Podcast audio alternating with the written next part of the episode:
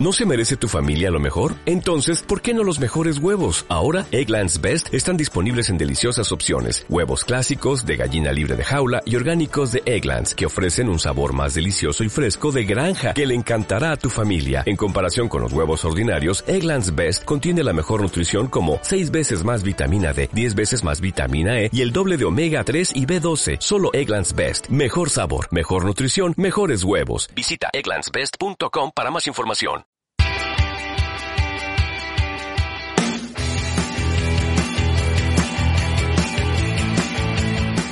Esto es Polifrikis.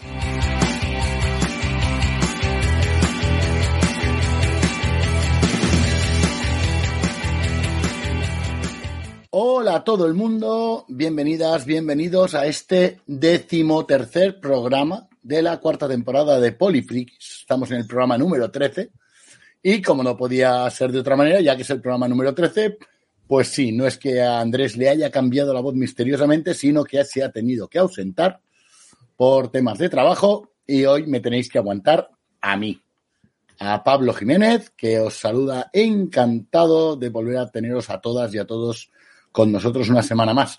Y pues como siempre, los habituales del programa, eh, Millán Mozota, nuestro arqueólogo polifriki con su sombrero de Indiana Jones, su látigo y su cazadora de cuero. ¿Qué tal, Millán? Solo, solo en ocasiones especiales, Pablo. Muy bien, muy bien. ¿Lo de solo en ocasiones especiales es por el látigo o por todo el conjunto? Por el conjunto, no, hombre, y para, para algún evento benéfico, divulgativo que he hecho, no para Ya. lo que estás pensando. Pero, pero yo te he visto con el látigo, el sombrero y la cazadora de cuero, ¿eh? Que conste en acta. Y el- al que también escuchabais es a Marc desde la lejana y gélida Huesca. Bueno, Eh, gélida, gélida, ¿qué quieres que te diga? Este fin de semana en Tona me ha parecido que, bueno, igual no es lo más gélido. Sí, no, creo que hemos pasado más frío en Tona tú y yo que, que en Huesca. Pero bueno, eh, un placer tenerte por aquí como siempre, Marc.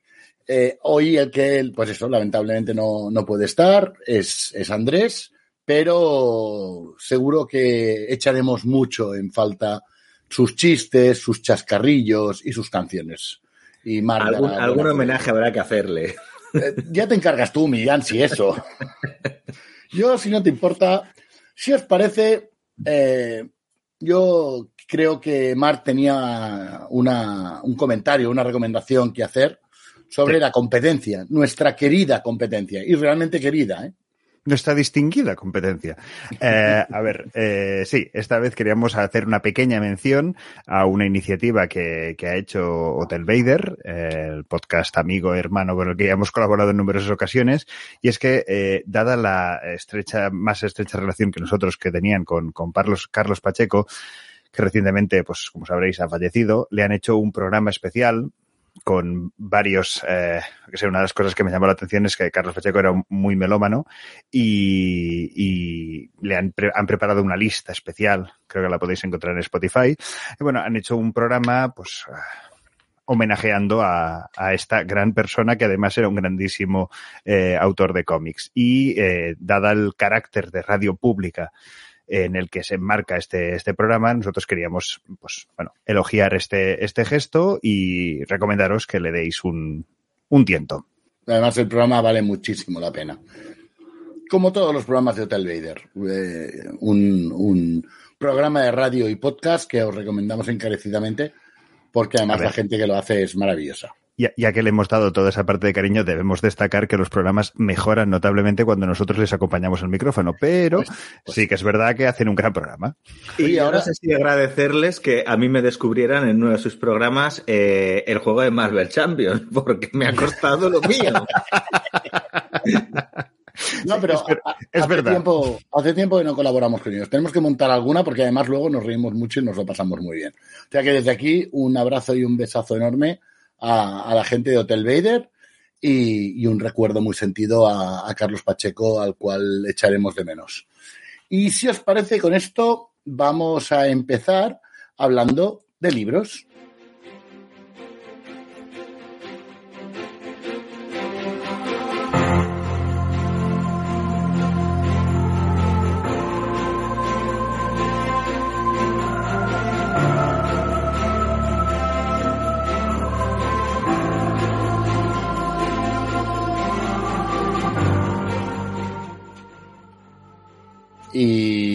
Claro, si hay que hablar de libros, pues bueno, creo que me toca a mí, ¿no? Igual que hacemos, no sé, cuando hablamos de cómics suele hablar Mark, a no ser que sea algo de Marvel, que entonces es Millán, pues nada, los libros. Hoy, son- hoy creo que os voy a sorprender. Ay, ay, ay, ay, ay. Ay, ay, ay, ay. Bueno, en fin, ya- no nos adelantemos, no nos Me, me- adelantemos. me voy a callar. Pues mira, yo os vengo a presentar una novedad que nos acaba de llegar a la librería, que es eh, Babel, de R.F. Kwank, un libro contundente, con sus buenas 600 páginas, eh, de, una, de una autora a la que conocíamos ya por una obra que aquí no se llegó a publicar del todo, publicaron solo el, el primer libro de la, de la trilogía, que era The Poppy War, la guerra de la amapola, y que es una, eh, una novela, la que es de Babel, en la cual explora temas que son muy queridos para la autora, muy queridos o, muy trabajados por la autora, no creo que les tenga mucho cariño, como es el tema de las revoluciones estudiantiles, la resistencia colonial y, y el imperialismo.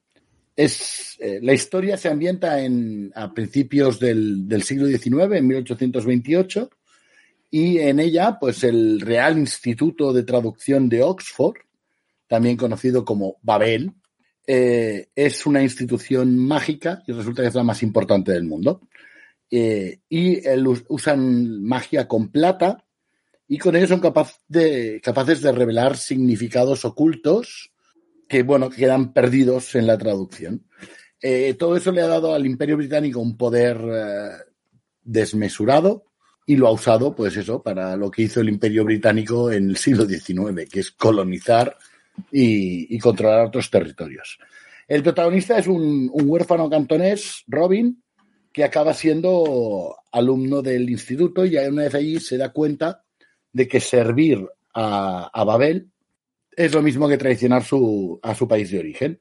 Y a medida que sus estudios progresan, pues se ve atrapado entre, entre Babel y la Sociedad Hermes, una organización secreta destinada a impedir eh, la expansión imperialista. Y entonces, bueno, pues Gran Bretaña empieza una injusta guerra contra China, motivada por el opio y la plata que desean, y Babel deberá decidir si la única forma de lograr un cambio real es la violencia. Un libro tremendamente interesante, con un trasfondo social muy potente, muy, muy bien escrito. Sí que la primera mitad del libro, pues quizás es un poquito más lenta, porque te va planteando todas las situaciones, todos los personajes, todo el entorno, y a partir de la segunda mitad, pues ya arranca con mucha más fuerza y tiene una, una pegada muy potente. Yo la verdad es que os lo recomiendo muchísimo. La autora está catalogada como autora de fantasía juvenil, pero no me lo ha parecido en absoluto. Me ha parecido que trata temas muy adultos y muy serios y los trata de una forma exquisita. O sea que Babel de RF yo creo que es un, un must eh, y no sé, un candidato, un firme candidato al, al club de lectura de, del sello de Libras, quizás para el curso que viene, porque este curso ya lo tenemos cerrado, pero muy, muy, muy interesante. Y eso, no sé, Sociedad Hermes, Babel, una ambientación que mezcla historia y fantasía, bien, bien, bien, bien, bien. No sé si conocíais algo de esta autora anteriormente. No, no, no suena de nada, ¿no? Para nada, y, y me ha llamado la atención. Te iba oyendo y iba diciendo, hmm, tiene buena pinta. Tiene muy buena pinta, sí. Lo, lo, es, lo es. La verdad es que a mí me ha parecido muy interesante. Evidentemente he tenido que hacer una lectura de estas rápidas, pero de aquellos libros que releeré con, con calma y tranquilidad, eh, probablemente en verano, porque antes no dudo que sea posible. Y con esto, si os parece, vamos a seguir hablando de lecturas, pero, pero esta vez con viñetas. Vamos a hablar un poquito de cómics.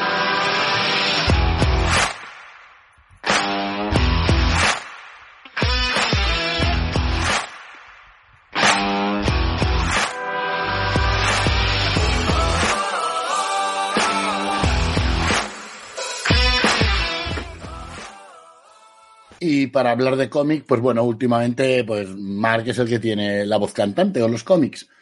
Eh, y oye, un cómic, El Tesoro, explícame esto, Mark, El Tesoro del Cisne Negro, que es un cómic de piratas o qué? Sí y no. Ah. Es un cómic, francamente, eh, me, me, ha sorprendido bastante. Eh, el Tesoro del Cisne Negro es eh, obra del historietista valenciano Paco Roca, homenajeado por todos lados y con Premio Nacional del Cómic. Es uno de los historietistas probablemente más conocidos y que más vende en toda España. Que en este caso ilustra un guion de un autor cuyo nombre mm, me ha parecido todavía mucho mejor. Y es que es Guillermo Corral, si miras la portada del cómic, Guillermo Corral Van Damme. Es como nombre real. Este, este señor, que es su primer cómic, es eh, nacido en Portugalete, se ha criado entre Suiza, España y Bélgica y es desde 1997 diplomático de carrera. ¿Vale? Este es su primer cómic y ha estado destinado, él como diplomático estuvo destinado en Turquía, en Tanzania, en Bruselas y como eh, eh, director general, creo que era el cargo de Política e Industrias Culturales en Washington y en La Habana. Este detalle último es bastante importante porque eh, el tesoro del cisne negro va de piratas, efectivamente, pero no va de los piratas clásicos, aunque haya ciertos momentos en los que podamos decir, ay, pues mira, esto me recuerda a Salgari.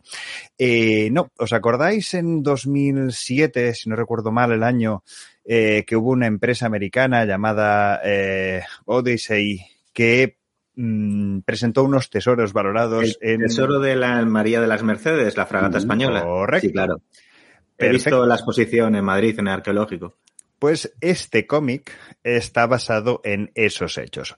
Ojo, no es un cómic 100% histórico y está desarrollado. Es un cómic basado en esos, en esos hechos. Hay momentos que puede que sean más fantasiosos, hay momentos que puede que sean más reales, pero sí que es verdad que se nota que el guionista sabe de lo que está hablando cuando habla del litigio, cuando habla de los pasos, cuando habla de los juicios, cuando habla de las tretas administrativas, de las distribuciones departamentales, de, ¿vale? De todas estas, de todas estas partes. Eh, le aporta un, un, francamente, un tono muy, muy interesante. Está escrito eh, a mitad de un thriller, a mitad de una especie de documental omnisciente. Eh, y la verdad es que funciona, funciona muy bien. Mm, para mí, un, un aplauso para, para, el guionista, para Guillermo Corral Van porque realmente siendo su primera obra es un, joder, pues te ha salido bastante, bastante redondo. Como decíamos, es, eh, está basado en este, en este momento y se llama El Tesoro del Cisne Negro porque, eh, al parecer, aquí Millán podrá corregirnos mejor, Cisne Negro es la terminología con la que se designa la posibilidad de encontrar a un pecio que esté prácticamente intacto, es decir, que contenga su estructura y además contenga eh, su carga eh, al completo. Entonces, pues no lo sabía, pero como metáfora tiene todo el sentido del mundo. Entonces ahí, correcto. Entonces ahí es cuando eh, esto lo explican en el propio cómic. O sea, yo lo descubrí en el cómic, luego fui a, fui a buscar un poquito más, pero básicamente es eso, ¿no? Que el, el barco que encuentran los americanos, en este caso la, la empresa Odyssey, que tienen nombres cambiados. Supongo que para evitar demandas hay un montón de nombres que están cambiados, no se cita qué presidente es o qué ministro es, sino simplemente se, se les da el señor ministro, ¿no? Y ya está, con eso ya hemos salvado la, el punto. Pero en cualquier caso, eh, el, la terminología sale, sale explicada porque cuando lo, cuando lo encuentran los americanos es hemos encontrado nuestro cis negro. Y claro, el problema viene derivado de la búsqueda de qué barco era. Pues cuando sospechan que es un barco español, uno de los problemas es que para poder reclamar y demandar tienes que demostrar qué barco. Y ahí está también, bueno, hay una serie de puntos interesantes entre arqueólogos profesionales y historiadores y arqueólogos amateurs que a Millán probablemente le interesará muchísimo el cómo son usados por un bando y otro. Luego yo, después de este cómic, descubrí que eh, han hecho una serie han hecho una serie a partir de este cómic eh, de seis capítulos, si no recuerdo mal, dirigida por Alejandro Amenábar. Eh, no la he visto, la, he descubierto el cómic a lo largo de esta semana y ayer descubrí que había esta serie y ahora la estoy intentando localizar porque, porque quiero verla.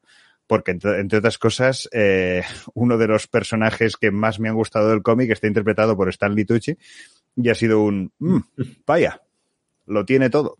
Entonces, ya os contaré qué tal la serie cuando ya la, haya localizado. Creo que estaba en Movistar Plus, a la que haya podido la, le echaré un vistazo. Pero vamos, que ahí queda una, una recomendación francamente entretenida e interesante. Muy bien. Pues oye, la verdad es que sí, a ver, te apetece. Eh, Millán, tú hoy no nos traes Marvel. Pues ¿Qué no. pasa? No te encuentras bien, ¿verdad?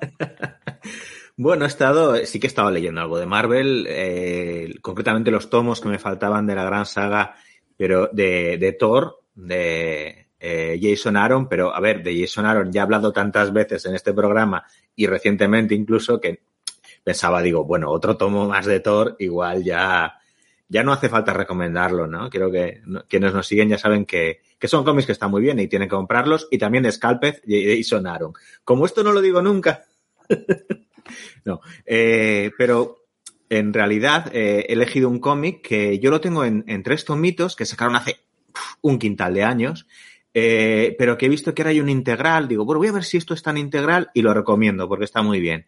Y he visto que está en un integral de Astiberri eh, y que es el cómic de Brian Talbot, El corazón del imperio. Ah, Brian. Talbot Muy bueno. Sí, es uno de esos autores clásicos británicos eh, que creció pues en todo este mundo del underground, también haciendo cosas con Alan Moore, en, por supuesto en la revista mítica y también editorial 2000 AD. eh, y después ya pues eh, empezó a publicar pues como obras, digamos, propias, series cerradas sobre personajes, sobre historias que quiere contar, un poco como autor independiente, ¿no? También ha hecho algo para DC dentro del sello Vértigo, ha colaborado con Neil Gaiman, eh, ha hecho alguna cosa de Batman, así más, más bien puntual, que, que Mark seguro que conoce. Y en este caso, lo que quería recomendar es eh, este El corazón del imperio, que está en un integral, que es una... Cuando estabas hablando, eh, Pablo, de Babel, me Sí. ha recordado un montón. Digo, sí, sí, Sí. tiene muchos elementos en común eh, con lo que eh, cuenta o lo que quiere contar. Al final es una, una historia de aventuras y de sátira política con puntos de terror. Es lo que es el corazón del imperio. Lo que presenta es esa eh, Inglaterra victoriana, imperialista, eh, totalmente pagada de sí misma, pero en lugar de ocurrir en el siglo XIX, en los 1800, lo que plantea es una distopía en la que eh, la época victoriana, digamos que nunca terminó y ha ido avanzando en el tiempo y es mucho más el, el poder de la corona británica prácticamente domina todo el mundo, quitando Estados Unidos y algunos otros países, y está totalmente desatado. Entonces, pues todos los prejuicios y todas los ejercicio de poder que, que se hacía en la época del imperialismo, ¿no? Y con eh, el racismo institucionalizado, cientifista, el clasismo más brutal que te puedas imaginar, y etcétera, pues todo eso ha, ha quedado como anquilosado en la sociedad y se ha formado una sociedad alrededor de una, una reina todopoderosa, que es la reina de Inglaterra. La protagonista de la historia es la princesa, su hija, que es, pues es una rebelde y quiere un poco cambiar las cosas. Y en cierta manera, esto es una secuela de un, eh, una de las primeras grandes obras de Brian Talbot, que es la, la, la historia de Luther Arkwright. Arkwright. Mm. Sí, que era, ese es un cómic muchísimo más experimental, muchísimo más underground, también se puede conseguir, ¿vale? Eh, las aventuras de Luther Arkwright se puede comprar en un tomo integral, que está también publicado, creo que por Astiberri también. Creo que sí. Eh, sí. Y, pero, eh, así como El corazón del imperio tiene una narrativa más tradicional, un, un estilo de dibujo, color y, y, desarrollo de la historia, pues un poco el tipo de lo que te puedes encontrar en 2000 AD o incluso en un cómic DC. El cómic este de, de Luther Albright de los años 70 es bastante psicotrópico, ¿vale? O sea, Yeah. quien le guste el cómic muy experimental, que se lo compre, que lo va a disfrutar, pero yo lo advierto. Mm. Y volviendo al corazón del imperio, pues eso, lo que encontramos es una historia eh, con acción, con bastante intriga, esos elementos de terror y mucha, mucha sátira, política y mucha mala leche. Vas, vas a ver muchas instituciones totalmente despellejadas mm, que de las que siguen hoy en, hoy en día, ¿no? En, incluso en, en nuestro mundo, ¿no? De las monarquías, la iglesia, eh, los grupos de extrema derecha, etcétera, con, con la, la, fina plum, pluma de, de, Brian Talbot y un dibujo que le va, le va muy bien. Y, y eso, pues, eh, no quiero contar nada más de la historia porque es muy de, tiene muchos giros tiene muchos personajes que mm, los vas descubriendo y vas entendiendo sus motivaciones a lo largo de la historia y casi casi cualquier cosita que cuente de, de este cómic lo, lo va a estropear un poquito la experiencia, ¿no? Así que lo voy a, lo voy a dejar aquí. Perfecto. Oye, pues, eh, un cómic muy interesante. Yo lo leí hace, hace un montón de tiempo, pero quizás es el momento de comprarlo para tenerlo en una buena edición, así todo recopiladito en un tomo y, y salvaguardar un poquito ese, ese papel, esos lomos así de cartulinilla fina que, que sufren lo suyo. Iba a decir que es un tomo de tapa dura, creo que son 29 euros. Sí, no es caro, no es caro, ¿eh? para No, lo que es, no que es va. caro, en absoluto. Pero Mark no se ha quedado solo con esa historia de piratas de antaño, eh, sino que nos trae un clásico absoluto de la literatura universal, eh, que yo estoy muy en desacuerdo con que Mark recomiende esta obra, porque considero que hay que leer el libro original. Bueno, y luego, pero- si quieres, haces cosas con, en cómic. Pero primero Yo- hay que leer el libro. A ver, en la sección de libros que tenías que hablar tú, haberlo recomendado, eso para empezar. La segunda, eh, ya, ya, ya lo trataremos, no hay problema. Eh, de hecho, creo que es uno de los, es, es, para mí es mejor que la obra que lo ha hecho más famoso. Eso ya es eh, gusto personal. Pero en cualquier caso estamos hablando de Bartleby el escribiente, en este caso la versión cómic hecha por José Luis Munuera, de, eh, inspirada en la obra de mismo título de eh, Herman Melville, que aparte de Moby Dick ha escrito otras cosas, muchas de ellas maravillosas. Eh, para mí Moby Dick es una de las que ha tapado y eh, a gran parte de su producción y esta es una es una de las que a mí más me gusta. Entonces cuando descubrí este cómic dije vamos a echarle un vistazo. Entre otras cosas porque el cómic, el- la obra, eh, al final eh, está ambientada en, un- en Nueva York del siglo XIX, en Wall Street, donde hay, pues eso, un escribiente que entra en un, en un bufete de abogados de, de sui generis de la época, contable o notario, o sea que una mezcla de, de todo, eh, en la que tiene que desarrollar un papel, eh, un, un trabajo. Y a partir de aquí llega un momento en el que empieza a simplemente oponerse a realizar determinadas tareas o de- determinadas actitudes con un eh, preferiría no hacerlo. Y simplemente con un muy educado y muy cortés preferiría no hacerlo, inicia un camino de resistencia pasiva para no realizar una serie de cosas.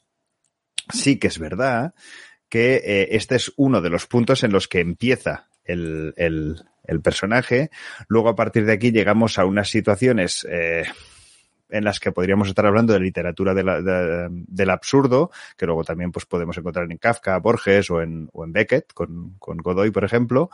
Eh, se puede considerar probablemente esta una de las obras precursoras. Bueno, pues capta perfectamente, bajo mi punto de vista, el espíritu de este relato, trasladándolo, eso sí, al cómic, dándole una, una imagen muchísimo más eh, plástica en determinados momentos. Si buscáis eh, ciertos dibujos, hay una ambientación de, de, de Nueva York, cuando salen la parte de los paisajes, hay unas- ilustraciones especialmente de Nueva York nevado que son maravillosas. Juegan muchísimo con, con determinados momentos los ángulos de, de- de cámara, digamos, para poder hacer la, la- la parte del dibujo y capta muy bien la expresividad, concretamente, tanto de Bartleby como de su jefe.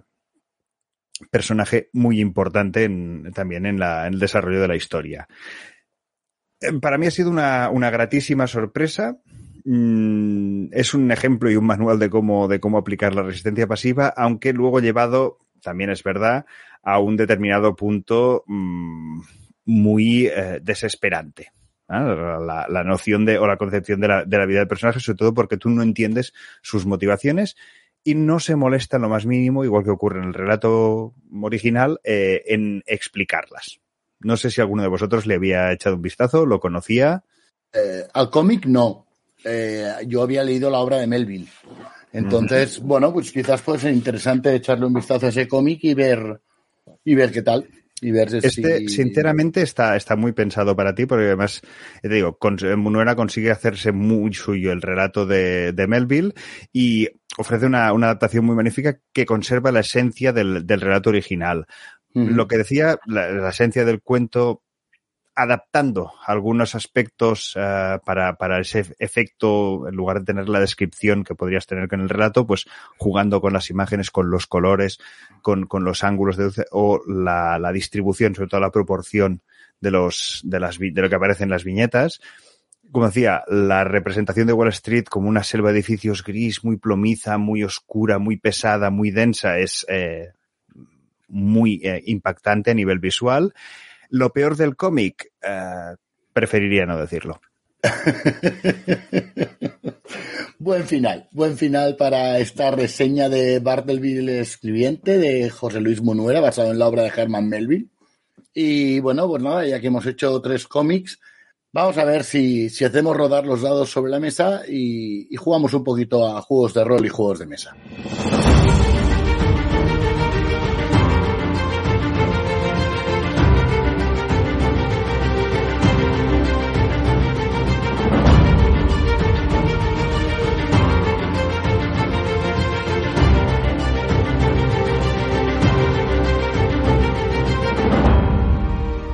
Nada, y, y hoy vengo a, recomendar un juego que para mí se ha convertido prácticamente ya en un clásico.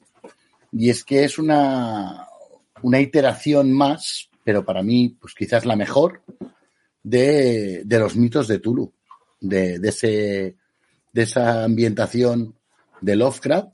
Y es que estoy hablando de eh, mitos, el juego de Pepe Pedrat publicado por el refugio de Raiho. Eh, y es que creo que es el juego que quizás mejor capta la esencia de la narrativa Lovecraftiana, alejándose quizás de, la llamada de Tulu y entrando más en una dinámica mucho más de, terror personal, de, de, angustia, de descenso a la locura, consiguiendo reflejar muy, muy bien eh, pues todos esos, todos esos elementos tan propios de, de Lovecraft. Eh, Mitos es un, juego con una mecánica bastante sencilla, basado en, en, tirar un dado de 10, simplemente, o a lo mejor dos, si tienes algo que te permita tirar el segundo dado de 10. Y que, pues bueno, ya publicó Pepe hace un tiempo con el Refugio de Raiho, fue su primera colaboración. Y pues bueno, yo creo que funcionó tan bien que, que han vuelto, pues eso, que han seguido trabajando juntos. Eh, creo que lo comentamos muy rápidamente en, un programa hace un tiempo, eh, pero bueno, pues yo creo que hay que hacer un análisis un poquito más detallado de esta obra. Y hablamos de él, pero creo que hablamos de él en un cero en cordura. Creo que no, no fue en un polifrikis. Que cuando hicimos el cero en cordura de Lovecraft, eh, ya lo comentamos. Mitos, además, pues bueno, últimamente lo, lo, he vuelto a retomar porque me he estrenado como, como guía, guardián, máster, llamadle como os dé la gana, en una partida que hicimos en, el 6 de Libras. Y este sábado tengo, la, tengo otra partida porque se apuntó tanta gente que no cabían en una sola y tuvimos que dividirlo en dos. Y entonces, pues nada, este sábado volveré a narrarlo, volveré a, a guiar eh, las aventuras y sobre todo las desventuras de una serie de personajes. Eso sí, es un juego que yo recomiendo que como mucho sean tres, cuatro jugadores y, y un narrador, como mucho, porque yo, o narradora. De, de, entrada hay dos cosas. La primera es que creo recordar que esto ya lo reseñaste en un Polifrikis, además, pero no pasa nada porque ahora podrás darle otra versión, que es después de haber jugado. Aún así, querida y notable audiencia, quiero darle un momentito de descanso a Pablo para que pueda tomarse un sorbo de agua como estaba haciendo, simplemente para comentar que todas estas partidas las hace sin nosotros. ¿Vale? Claro, Benita San Cugat, no hay problema. He estado en San Cugat desde el fin de semana. Eh, sí, pero no había partida del Selle de Libras. Las ahí, partidas, quería yo, ahí, quería yo, llegar. Las partidas, del de Libras, las partidas del Selle de Libras son una iniciativa que, que surgió en la librería y que, bueno, pues lo que estamos haciendo es eh, con un coste que prácticamente es uh, simbólico, son 5 euros por, por jugador, eh, que nos sirven, pues eso, para pagar los ganchitos que los ponemos nosotros y, y esas horas extra de, de luz y tal. Eh, pues nada, hacemos una partida y vamos haciendo a diferentes juegos. Elia hizo una de Pathfinder, Yo he hecho esta de mitos, María está preparando una de la leyenda de los cinco anillos. Eh, y vamos, vamos haciendo como manera de dar a conocer a, a, un público que muchas veces no lo ha probado, pues los juegos de rol. Y creo que Mitos es ideal para ello, porque construyes el personaje como manera de iniciar la partida. La construcción de personajes me parece absolutamente excelente, eh, sobre todo por el tema de que no solo construyes tu personaje, sino que ayudas a construir el de los demás y les das interacciones y les das relaciones entre los distintos personajes. Y, y oye, la verdad es que un sistema súper ligero que lo entienden prácticamente sin sentir y, y es con lo cual el tema del, del dado del horror eh, que va creciendo y que cada vez pues les cuesta más a los personajes mantener su cordura, eh, creo que implementa de una manera magnífica eh, todo el todo ese caos y ese descenso a la locura tan propio de las obras de Lovecraft.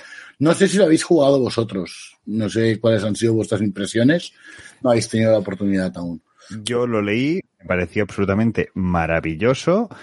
Eh, no me leí los escenarios precisamente porque era aquello de, bueno, a ver si algún día tengo la oportunidad.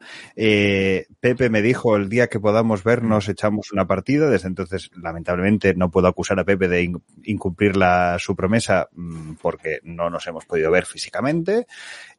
Pablo me dijo, os arbitraré una y ahí que sigo esperando y aguantando como me pasan por la cara que queda con gente para jugar. Que no quedo con gente, que es una acción comercial. Tú llámale como quieras. Pero sí, como prácticamente todo lo que ha escrito Pepe es una de esas cosas de me muero de ganas de jugarlo. Pues nada, claro. ya, ya montaremos, ya montaremos una partida, aunque tenga que ser online. Además, claro. bueno, tú y yo, Marc, nos vamos a seguir viendo por lo que sea. Sí. Pero con Millán lo tenemos un poquito más difícil. Pero bueno. Un poquito más lejos. Sí, nos pillas un poquito más a desmano. Igual habrá que aprovechar, no sé, si engañamos a Millán para que venga a las ayudar jugando o al Festival del Joc del Pirineu. Eh, y ahí acabamos de enredar a Andrés para que también se venga y nos echamos una partida a los cuatro. Yo me comprometo a narrar ese día, os lo aseguro. Roll Pero, Sí, eso, eso. Y, y, oye, nada, los que, los que no tengáis mitos, pedidlo en vuestra librería de referencia, eh, que como no, también puede ser Libras, no hay ningún problema. Pero, pero es que vale la pena aunque solo sea para leerlo. No os leáis los escenarios, Millán y Mark, porque alguno lo usaré. Porque la verdad es que los escenarios son muy, muy, muy, muy interesantes. Los de Pepe son muy buenos, pero por ejemplo hay un escenario de Oscar Recio. Hay, hay unos cuantos, hay unos cuantos que son muy chulos. O sea que, muy chulos, nunca mejor dicho, chiste Andrés. Y nada, con eso ya me callo eh, y vamos a pasar a hablar de, sí, antes ya me ha sacado más la tarjeta amarilla. Vamos a pasar a hablar de series y de cine.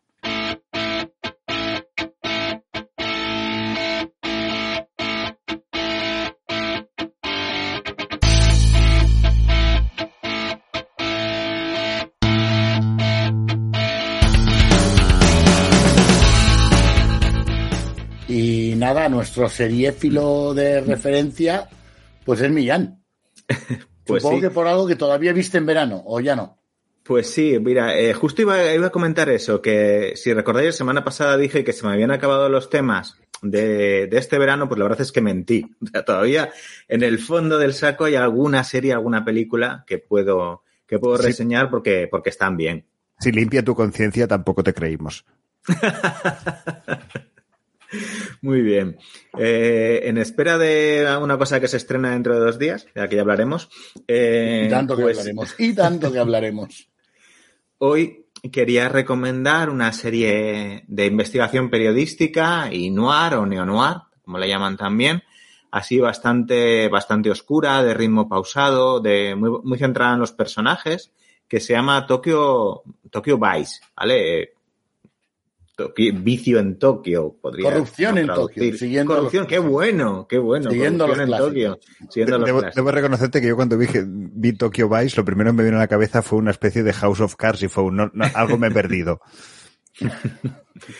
es una, una serie de una primera temporada de una serie de HBO, HBO Max, que eh, es la adaptación de una biografía de investigación, digamos, de un periodista estadounidense que se publicó en 2009 que tiene el mismo título, Tokyo Vice. Este periodista es Jake Adelstein, que es un, eh, pues es un periodista de origen eh, judío, estadounidense, que siendo bastante jovencito se fue a estudiar literatura y eh, filología a Japón, siendo ya, ya periodista, y empezó a ejercer mm, de, periodista como corresponsal y demás, y él era muy, eh, amante de la cultura japonesa, tenía un dominio muy profundo del idioma japonés también para ser un gaijin, un extranjero, y eh, acabó trabajando, fue el primer occidental que trabajó para el principal periódico de, de Tokio, que es el, yo lo diré mal, Yomiuri Shimbun. No voy, no voy a ser yo quien te lo critique. Mm, bueno, no, no lo he visto demasiado mal, ¿eh? Yomiuri Shimbun. Bien. Vale.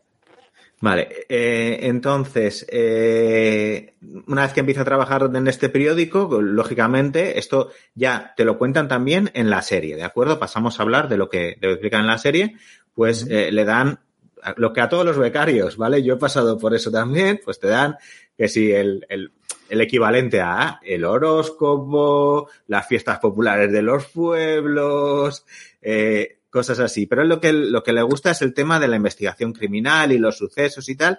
Y como es un chico bastante espabilado, eh, pues intenta meterse siempre que puede, engancharse a un policía, meterse en, problemas, eh, investigar casos criminales y tal.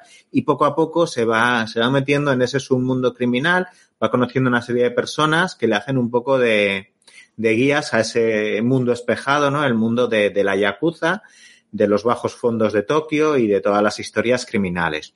Entonces, eh, debo decir que el actor lo hace bastante bien, el actor principal, que es un, eh, un actor joven, se llama Ansel Elgort, que no se parece absolutamente nada a Jake Aldestein, ni ahora ni de joven. O sea, vamos, no se parecen absolutamente nada, pero queda bien como personaje así al principio más inocente, tiene así como carita de bueno, de eh, estadounidense y queda bien. Eh, y luego está el que me gusta mucho, mucho, mucho, que es como el policía viejo, veterano, incorruptible, que está de vuelta de todo, al que eh, sabe que no puede hacer nada contra la mafia, contra la yakuza, pero aún así él intenta hacer su trabajo y tal, que lo interpreta eh, Ken Watanabe. Y lo hace, lo hace realmente bien, me ha gustado mucho.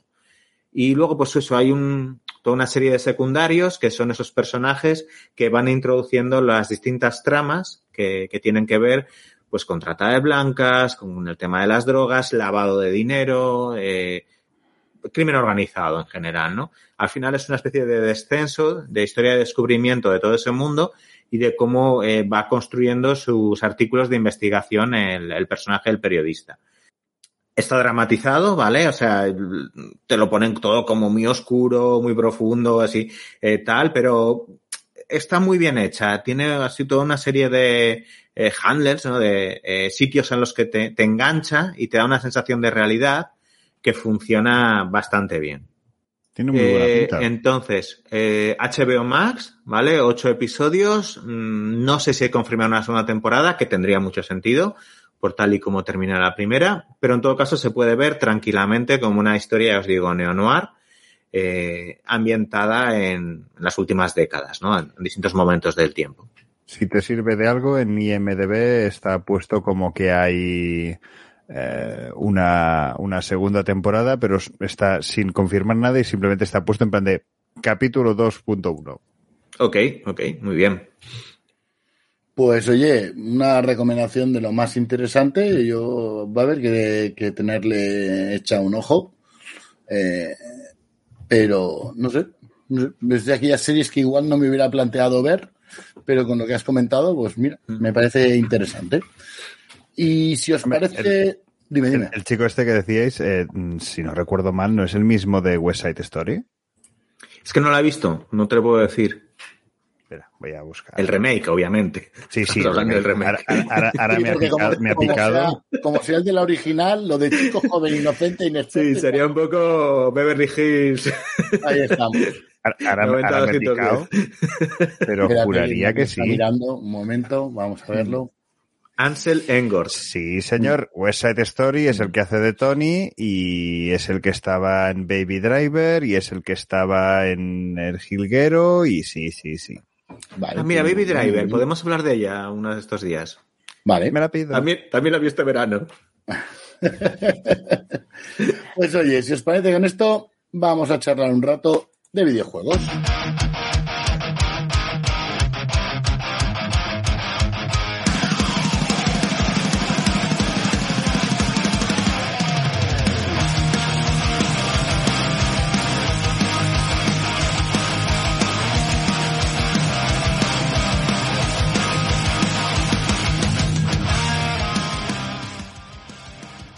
Y nada, pues esta vez voy a hablar yo de un videojuego que sí he jugado. No, no solo me baso en haber visto unos vídeos en YouTube y demás, eh, sino que, bueno, tuve la suerte, he tenido la suerte de poderlo jugar, porque es de aquellos que puedes jugar un ratito y luego lo quitas, de aquello para desengrasar. ¿Dónde vamos a llegar? Si, ¿Dónde conseguimos- vamos a llegar? si seguimos con esta línea de rigor histórico, esto se va a hundir. Y bueno, os diré para, para, el, para el videojuego este en cuestión, lo que me atrajo de él eh, es que eh, el desarrollador, o uno, uno de los desarrolladores, una de las personas que ha estado detrás del desarrollo, pues es eh, quizás mi autor de juegos preferido. Ay, me Pero- da, me da mucha rabia, es que no pincha nunca este tío. Todos salen bien todos los Todo, juegos. todo, todo lo que hace le sale bien. Todo lo que hace le sale bien. Y hablamos de un señor que no es diseñador de videojuegos, sino que es un diseñador, para mí, un, un genio en el diseño de juegos de mesa, que se llama Richard Garfield. Richard Garfield, eh, nuestra audiencia lo conocerá sobradamente porque es el autor de maravillas como Magic the Gathering, que aunque luego haya habido toda la movida que ha habido con, con las cartas y los precios, no sé qué, como juego, pues bueno, hizo explotar el mercado del juego de cartas, eso está clarísimo. Bueno, y recientemente el, el que ya comentamos de, después de la visita a Essen, el Mindback, que De Beer finalmente lo, lo va a publicar, que es otro bombazo. Bueno, y, y Treasure Hunter, y Robo Rally, y King of Tokyo, y Carnaval de Monstruos, que lamentablemente está descatalogado.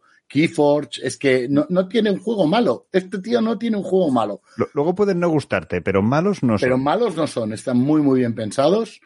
Y, y- y la verdad es que, pues bueno, pues viendo que había estado en el desarrollo y que el juego se trata de un deck building, dije, a ver, Richard Garfield, cartitas y construcción de mazos, eh, yo esto tengo que verlo. Y además, pues bueno, pillé una oferta de estas de Steam, estaba muy baratito, además está para PlayStation 4, PlayStation 5, para Nintendo Switch, para este, está en Steam, está en la Epic Games Store, está en todos lados. ¿De qué se trata el juego? Pues se trata de que estamos en el reino de Faeria eh, y estamos dentro del libro que contiene el reino de Faeria, que describe el reino de Faeria, y tenemos que ir viviendo toda una serie de aventuras, enfrentándonos a enemigos, eh, pues nada, con, eh, consiguiendo cartas que van mejorando nuestra baraja. Hasta aquí bien, pero además tiene el, el elemento del, de roguelike. Y es que cuando pierdes, y al principio pierdes bastante rápido, eh, las páginas que has ido consiguiendo del libro mejoran eh, a tus personajes, la cantidad de oro que encontrarán, las pociones de curación, etcétera. Con lo cual cada vez es más fácil y cada vez te adentras más en el libro. Problema, son tres capítulos nada más, el libro, y bueno, pues es relativamente sencillo pasárselo. Pero, y es que lo han pensado todo, a partir de ahí tienes desafíos en los cuales, pues eso, ¿no? Los enemigos mm, te pegan un 20% más fuerte, o hay menos, eh, menos eh, visibilidad, o cosas por este estilo. Muy, muy bueno. Los cuatro personajes muy diferenciados en sus habilidades y una experiencia muy interesante. Tenía una pregunta, y es si eh, juegas tú contra la máquina o cómo va. Tú, tú contra la máquina. Ok. Es, es un, es un jugador de contra entorno.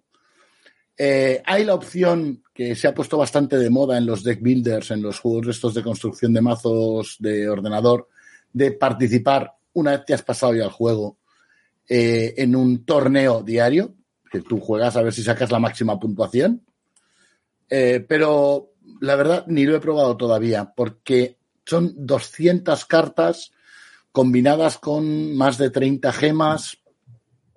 Claro, eso hace que, que la- las posibilidades de baraja sean muy, muy amplias. Y claro, y combinas dos héroes, ¿vale? Combinas dos héroes que, que de los cuatro que hay siempre.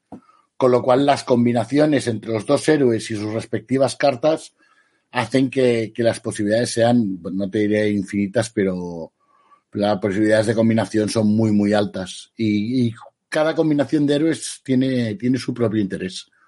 O sea que eh, muy recomendable, la verdad. Me lo he pasado muy, muy bien probándolo y jugándolo. Y he dejado un poquito de lado el Marvel Snap. No voy a decir nada más. O sea, creo que con eso lo dice todo. Lo que pasa es que, claro, el Marvel Snap, pues sí, lo tengo en el móvil, con lo cual al Marvel Snap voy dando de tanto en tanto cuando tengo un ratín. Pero, pero este Rockbook me ha gustado mucho, mucho, mucho, mucho, mucho. A ver si el señor Garfield se prodiga más en, en juegos de ordenador, porque, porque la verdad es que el resultado ha sido magnífico. No sé si habéis visto algún vídeo, si lo habéis probado, si sabíais algo de este juego. A raíz de en la escaleta lo he estado mirando y, y, bueno, me ha recordado mucho en algunas cosas, bueno, en el arte, en la estética, en la disposición de las cartas al Keyforge. Sí, Eh, Y en cuanto al juego me ha resultado intrigante porque me parece pues un poco como una mezcla de géneros, un- tiene un aire de un poco de mezcla de géneros que quiero explorar a ver qué tal. Bueno, a mí me recuerda al. Ay, ¿cómo se llamaba este del Spire? Ah, uno que tuvo mucho éxito. Un de, un de Slade, sí, Slade Spire. Ah, ujú. Slade Spire.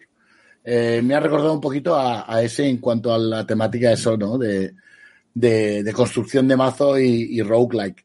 Pero en este eh, tiene un toque muy interesante y es que tú tienes que ir descubriendo el libro y pintándolo con unos pinceles y unas tintas para ir avanzando por las distintas páginas y encontrar nuevos objetos, encontrar enemigos, ir mejorando tu baraja, encontrando cartas. Le da un toque muy interesante, le da un toque muy, muy interesante. O sea que yo, la verdad, muy recomendable. Me lo, me lo estoy pasando muy bien. Todavía voy a seguir jugando un tiempo. Porque ah, sí, una partida completa de, principio a final te puede llevar una hora y media, dos horas. Fácil. Pero lo bueno que tiene es que no es como otros roguelikes que mm, si lo dejas, estés en donde estés, pues ala, se acabó. Mm, Has muerto aquí y ya está. No, este te permite guardar la partida y seguir jugando luego, con lo cual pues le echas 20 minutillos y te guardas la partida y sigues luego en otro rato. O sea que, recomendado como videojuego. Y además está muy a menudo, es baratito y está muy a menudo en oferta en Steam, porque ya tiene sus meses. O sea que no sé si, no recuerdo si es de principios de este año o de finales del, del año pasado. Pero vamos, que de verdad, Roguebook con, con Richard Garfield entre los desarrolladores y, y eso. No sé, si os apetece jugar algo así un poquito distinto, pues venga. A mí me ha dado por probarlo, me voy a probarlo. Sí, la verdad, creo que te, creo que te lo pasarás bien, Marc. Y nada, si os parece, oye, vamos a por la pregunta polifriki de la semana, que la he puesto así complicadita y con salseo. ¿Sí? Claro, por supuesto. Pues venga, vamos a por la pregunta polifriki.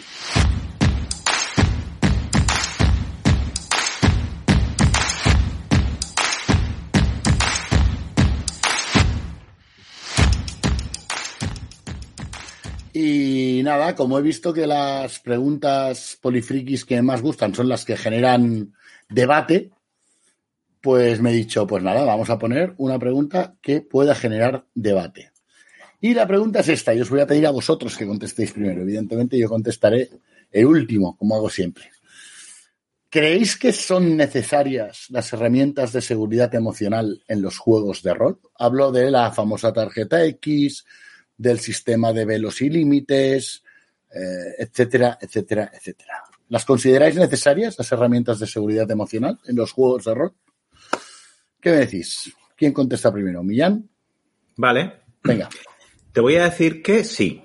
A mí me parece que son necesarias. Ahora bien, eh, creo que es distinto el formato, que es razonable que tengan, en un ámbito en el cual eh, juegan personas en la intimidad de, del hogar de una de ellas y son un grupo de amigos y amigas y eh, del que juegan unas personas que quizás solo se conocen a través de las redes sociales y de Internet, a través del ordenador, por videoconferencia, que podrían ser más similares a las que yo creo que son necesarias en, una, en unas jornadas de rol donde la gente se ve cara a cara pero no se conoce de nada.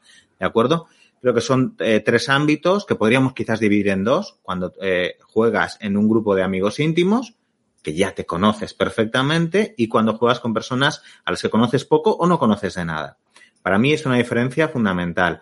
¿Por qué? Porque eh, de una manera más natural y sin que haga falta quizás un mecanismo específico con ese grupo de amigos con los que ya estás jugando casi en una actividad que es un poco íntima, ¿no? De, eh, ya os conocéis lo suficiente como para saber los límites de las personas y tenéis confianza para eh, decir, bueno, hasta aquí.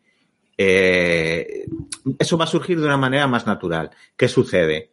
que en los, yo creo, o es mi opinión, en los, cuando no conoces tanto a la gente, puede resultar violento, puede resultar incómodo, pueden darse situaciones que son muy fácilmente evitables eh, con estas herramientas de seguridad más estandarizadas, que ya tienen un formato eh, prefijado, ¿no?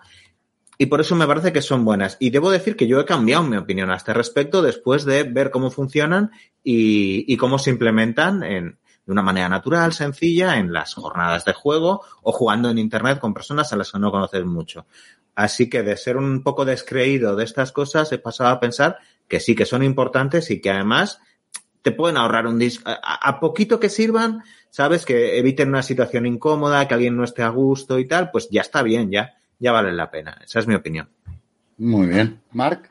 Yo es que creo que Millán lo ha explicado en, en detalle. Es decir, mmm, cuando estás en un grupo de juego habitual, al final esas reglas de seguridad emocional, eh, si es una, un contexto de amistad o un contexto de un grupo muy habitual, eh, estas dinámicas generalmente, digo generalmente porque siempre hay excepciones, pero generalmente eh, ya se han ido tratando. Es decir, ya ha habido momentos, quizás no con una medida de seguridad emocional, pero sí con un, oye, mm, en la partida de ayer yo no me sentí cómodo o hubo esto, hubo, es decir, eh, se, han, se han ido, se han, a medida que también te vas conociendo y te vas conociendo también fuera de las partidas de rol, pues vas descubriendo estas cosas y ya, en cierta manera, las vas corrigiendo, las vas aplicando. Eh, pero para cualquier, no, no, está de más tenerlas incluso en el grupo de, amigos y habituales. No está de más tenerlas. Y evidentemente cuando vas a unas jornadas, cuando vas a unas, a un evento de rol en el que vas a jugar con gente que no vas a conocer de nada, para mí son imprescindibles. Es más, eh, como, como organizador de eventos, una de las cosas que, que hemos ido, con los años han ido, se han ido implementando ha sido precisamente eh, el, el perseguir que las personas que eh, montaban las partidas tuvieran esas eh, medidas en cuenta, que se aplicaran en la medida de lo posible y es en la medida posible cuando fuera imperativo y si no, pues mirar de intervenir y eh, el que se conociera por parte de las personas que van a que se inscribían en las partidas que, que estas normas eh, estaban allí. Una de las cosas que, por ejemplo, yo celebro ahora mismo es que haya juegos de rol que ya directamente, igual que todos sabemos que el capítulo de que es un juego de rol capítulo que generalmente nos pasamos por el arco de triunfo o nos leemos simplemente por el placer de ver si esta vez es original y está bien redactado. Bueno, pues me parece interesante. Sí, yo soy de esos segundos. Solo... Yo, yo también. ¿Cómo, ¿Cómo lo cuentan aquí? Siempre tengo curiosidad normalmente es una si, si, si está bien, o sea, si me engancha la lectura de ese párrafo, o sea, de esa página, sé que el, manual me va a enganchar. Eh, entonces es una primera tría, una primera, un primer filtro. Luego ya si eso, si no me ha enganchado ese capítulo, es un, bueno, pues a ver qué tal, va a ser más árido. Pero me parece interesante que ya aparezcan en muchos de los libros de rol o que aparezcan, por ejemplo, en el, en el Alice is Missing, que ya es esa frontera entre juego de mesa y juego de rol y que, vamos, está impecablemente bien redactado. Así que, Pablo. Bueno, yo lo que considero es que si estoy jugando con mis amigas o mis amigos, no son necesarias. Porque si no sé qué temas les pueden escocer o qué temas les pueden hacer daño o hasta dónde pueden llegar, es que realmente no son ni mis amigas ni mis amigos. Eh, tengo que conocer a la gente. O sea, la gente que quiero lo que pasa es que yo cuento a mis amigos con los deditos de un par de manos, como mucho. Eh, en cualquier otro ámbito las considero fundamentales, evidentemente. O sea, con gente con la que no conoce, a la que no conoces tan bien o que tienes la más mínima duda de no sabes si eso les puede molestar o no, algún tema que introduzcas en, en partida, no, no necesariamente eh, el narrador, sino que lo puede estar introduciendo otro jugador otro, u otra jugadora. Ahí sí, ahí sí considero que son importantes. Lo que pasa es que en un grupo de, de amigos y amigas que ya llevan años juntos y que no solo quedan para jugar a rol, sino que además tienen una relación personal más durable y, más estable y, con más profundidad, eh, pues bueno, pues probablemente ahí no sean tan necesarias. Sobre todo porque hay la confianza de en un momento dado parar la partida y decir, eh, eh, señores, que esto se está yendo de madre. Y nadie se siente incómodo porque otro exprese su opinión. Pero, pero en, en temas de, pues eso, como decía Millán, ¿no? Pues en las partidas online, en, en jornadas, cuando vas a arbitrar a gente a la que no conoces, o con un grupo de juego, que puede ser tu grupo de juego habitual, pero que no tienes tanto, tanta conexión o no los conoces tan bien, pues creo que son tremendamente útiles, sobre todo para evitar que nadie en ningún momento se sienta, se sienta herido. Que, eh, pues bueno, el tema de los juegos de rol lo que tienes es eso, que eh, puedes implicarte emocionalmente eh, de una manera muy intensa y, puedes sentirte molesto, te puedes sentir herido por algunos temas, por algunas actitudes o incluso por, por según qué comentarios. Y, pueden ir muy bien. Echo de menos, echo de menos una, una herramienta, no sé, no sabría cómo, cómo diseñarla, ¿eh? pero una herramienta que sirviera para el, eh, para decir, estás cogiendo demasiado protagonismo. Es decir, porque también eso emocionalmente te hace daño. Cuando intentas intervenir y hay un jugador o una jugadora que quiere ser siempre el centro y que no te está dejando eh, a lo mejor porque eres un poquito más tímido que esa persona o no tienes tanta facilidad de palabra y se está llevando toda la luz, eh, estaría, creo que estaría muy interesante el poder coger y que hubiera una herramienta simplemente de que dijera, pues quiero brillar. El palo de hablar. Eso es, eso es, el palo de hablar. Sí, sí, una cosa así, para, para ayudar a esa gente que, que quieren tener su momento en, bajo el foco y que muchas veces, pues a lo mejor los que tenemos más facilidad o llevamos más años jugando y enseguida nos lanzamos a montar escenas y a interpretar eh, secuencias absolutamente rocambolescas, pues no les estamos dejando y no nos damos cuenta muchas veces. Ahí yo creo que tenemos una parte de responsabilidad, los que somos jugadores más veteranos, siempre en, en implementar técnicas de ceder el foco. Correcto. ¿Sabes? De dar pie. Porque sí. es fácil de hacer, es muy fácil sí, sí, si tienes experiencia. Claro. Que mi personaje hace esto y entonces le dice a ah, el tuyo. Exacto, exacto. Es muy fácil, es muy fácil de hacer, pero tienes que acordarte y no, no, no dejarte llevar por la emoción. Hmm, Porque hay correcto. veces que estás tú en, en, plen, en plena diatriba y a, aquella escena, yo qué sé, eh, cualquier película de, de, juicios de abogados, de estás ahí en, en, mitad o interpretando, mm, te has venido arriba y ves, vienes en plan Lincoln y tú dices que no, que tú aquí es tu alegato, no lo acabas hasta que, pues está el riesgo de que se te olvide que está momento, en el recto momento jugando. Braveheart. Sí, exacto. Momento Braveheart es, es, una, es una definición perfecta, ¿no? Es decir, en mitad del discurso de Braveheart no vas a girar y vas a decirle, ¿verdad que sí? Eso es. Pues Eso es. En, en esos momentos a veces se te olvida. Muy bien. Pues oye, con esto vamos a ir acabando el programa de esta semana y recordaros a todos y a todas que, que Polifrikis, igual que Cero en Cordura, son podcasts solidarios con Ayudar Jugando, esa asociación absolutamente maravillosa que tiene sus jornadas solidarias anuales en nada, en un par de semanitas. No os las perdáis, os queremos ver a todos este año en Casinet de Ostafrancs. No os vayáis a Cocheras, que este año no es en Cocheras, que estaba ocupado. Es en Casinet de Ostafrancs, que está al otro lado de la estación de Sans, con lo cual es muy fácil llegar y que ya está, sí que la gente de la Junta de Ibar jugando eh, está preparando un montón de actividades, hay cositas muy interesantes eh, y acaba de caer, voy a hacer un spoiler, va, voy a hacer un spoiler, porque Ricardo Ibáñez, voy a decir simplemente que Ricardo Ibáñez ha hecho una donación eh, y que igual a Marc le apetece pujar por esa donación en la subasta. Y no es nada firmado por Ricardo Ibáñez. Bah. Eso entonces le acaba de quitar un montón de, de gracia al- a la puja, pero bueno. Bueno, pero yo puedo hacer que Ricardo te los firme, aunque no sean obras suyas. Pero, pero vamos, que creo que es que creo que es muy interesante las jornadas de Eduard jugando. Y evidentemente, Polifrikis va a estar allí. Y quizás os llevéis alguna sorpresita. ¿Así? Sí, ahora lo hablamos. A micro Vale, cerrado. vale. Esto es Polifrikis. Ahí, llevaos sorpresas todos. Ahí estamos. Sor- Sorpresa hasta los propios del programa.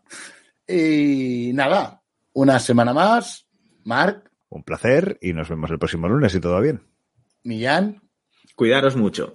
y el que se despide de vosotros, Pablo Jiménez, esperando encontraros a todas y a todos la semana que viene en este, en vuestro programa Polifrikis.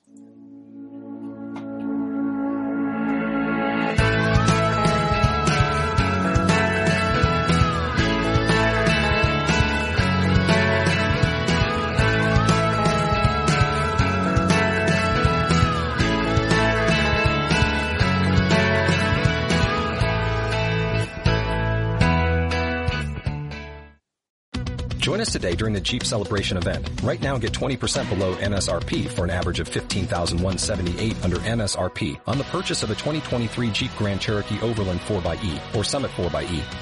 Not compatible with lease offers or with any other consumer incentive offers. 15,178 average based on 20% below average MSRP from all 2023 Grand Cherokee Overland 4xE and Summit 4xE models in dealer stock. Residency restrictions apply. Take retail delivery from dealer stock by 4-1. Jeep is a registered trademark.